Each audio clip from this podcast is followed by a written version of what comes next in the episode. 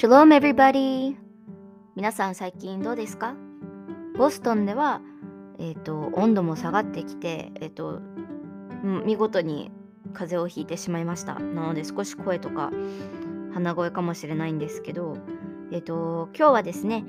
えーと、この前も紹介した「馬と少年」のネタバレありの感想を言っていきたいと思います。ピアン王子と,、えー、と今朝開き丸をカスピアン王子も読み終わって今朝開く丸を読んでいるんですけど今のところでも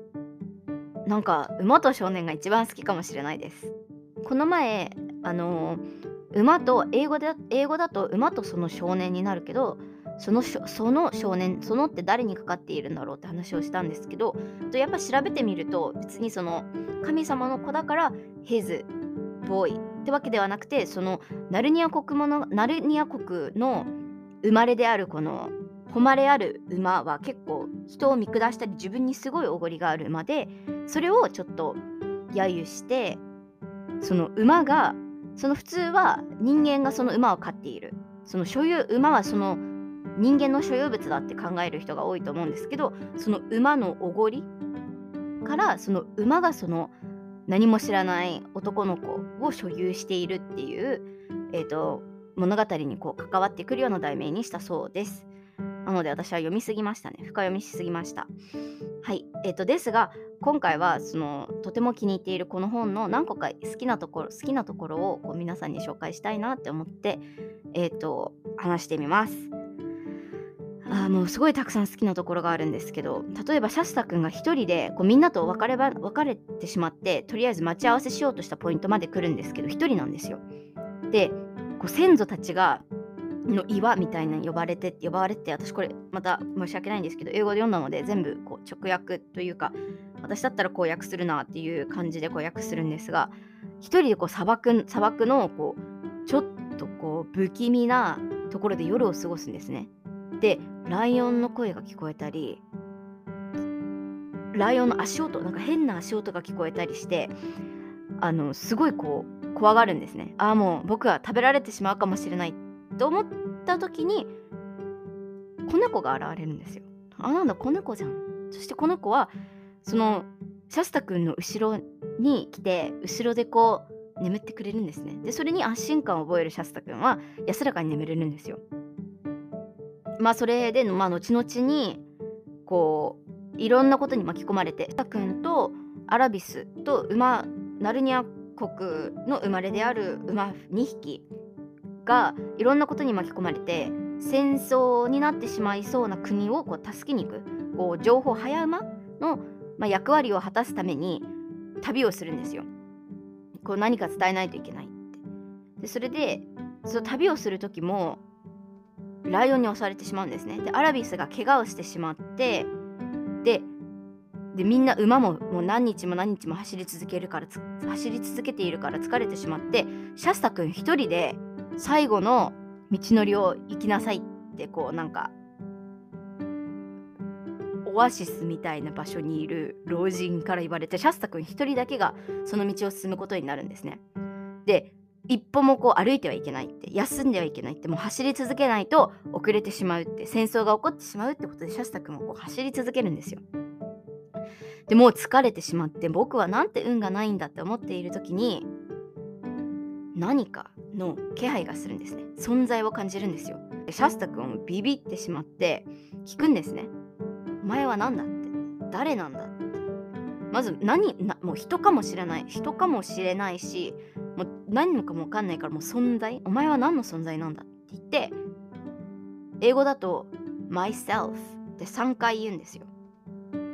でこれまあ訳す日本語の訳し方はどうなのか分かんないです。私である、まあ、自分である。っていうのを3回言うんですけどその3回ってその神様イエス様その精霊の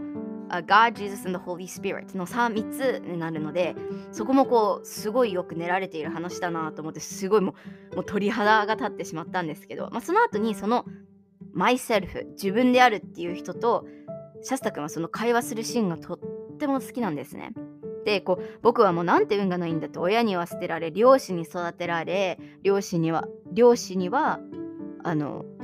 奴隷に売られそうになってでもうライオンには襲われこう今僕はこうなんでこんな疲れているんだって僕がなんでこんなことをしなくちゃいけないんだって言ってもこうもうベソを書くっていうかもう泣いてしまっている会うためのライオンだったっていうんですよ最初は。でそれで2回目はその夜そのジャッカル違うまあヒョウとかがジャッカルってヒョウなのかな？わかんないけどそのヒョウとかがいるのを追い返して一緒にそばにいたのはいた猫は私だっていうんですね。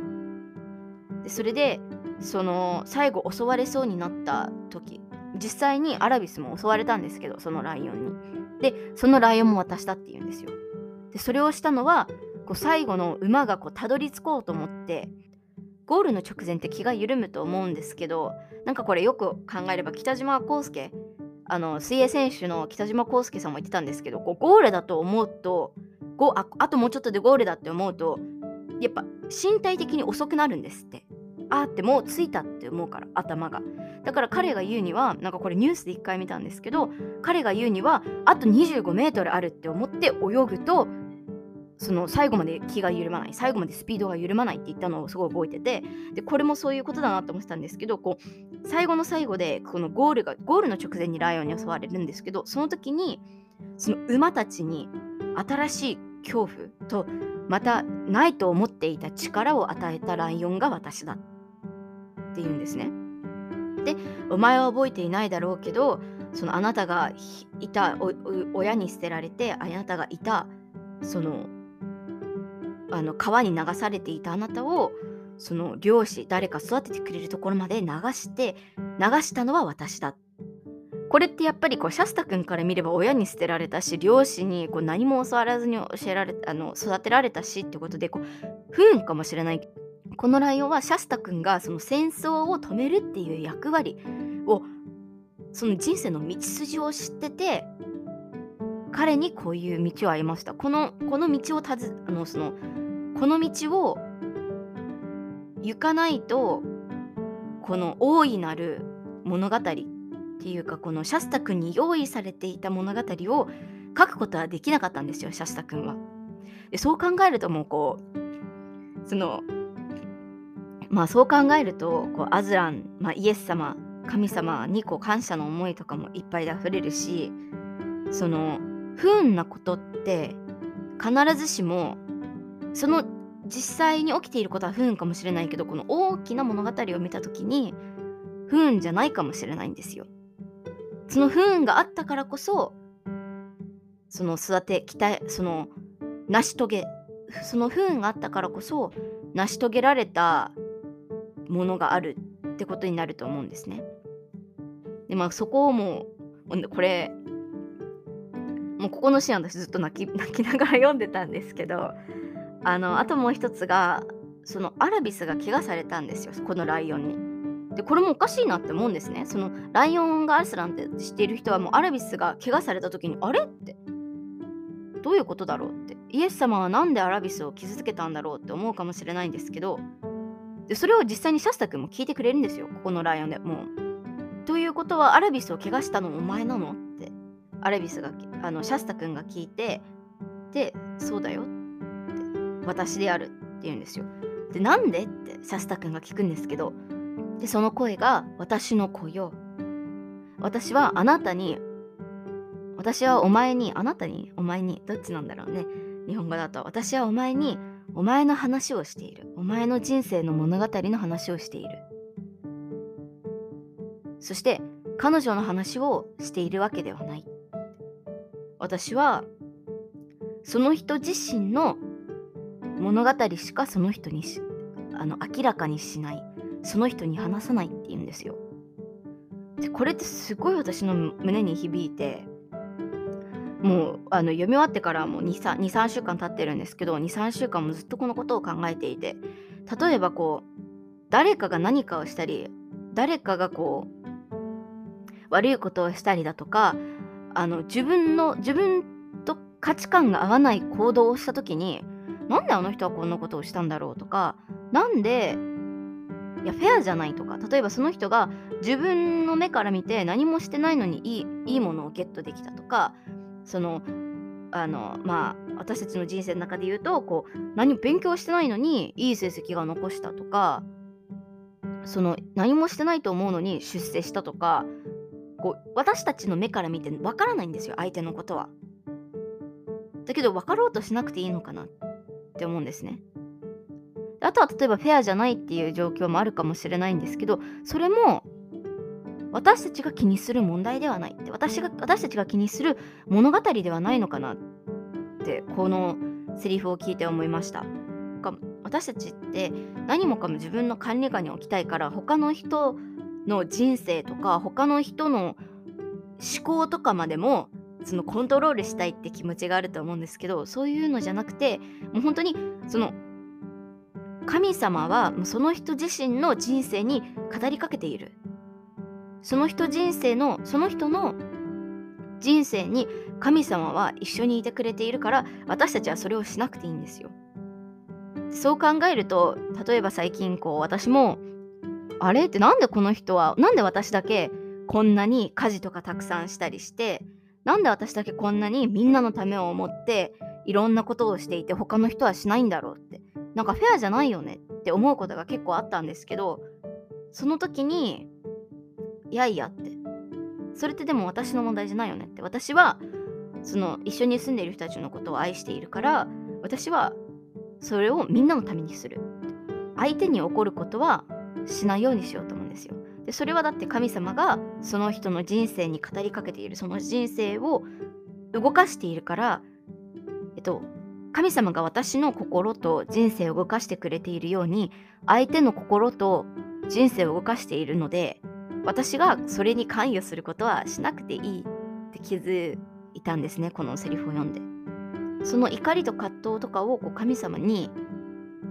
こうあげる授けることができたんですね。そうすると自分のこう重み自分のこう抱える重みっていうのが少し楽になると思うんですよ。なのでこの私はあなたの人生の話をしていて彼女の話をしているわけではない。私はその人自身の人生の物語しかその人に明かさないその人に話さないっていうのってもう最近もうこれからもずっと考えていきたいなって思うんですけどえっ、ー、と皆さんもそういうことないですか？あの他の人の人生のことを考えたり他の人が何を考えていたりそれについてすごい悩むことってありませんか？なのでここのシーンが特別にすごい好きだったなって思ってすごい感動したので少しシェアさせていただきました。えっ、ー、とカスピアン王子も読んで今ある「アサビラキマリ」「アサビラキマル」を読んでいるんですけど「アサビラキマルも」えっ、ー、とさっきすごいいいシーンを読んだのでまたちょっと考えてシェアしていきたいなとまあ、ゆくゆくシェアしていきたいなと思います。神様の心と御言葉を忘れず、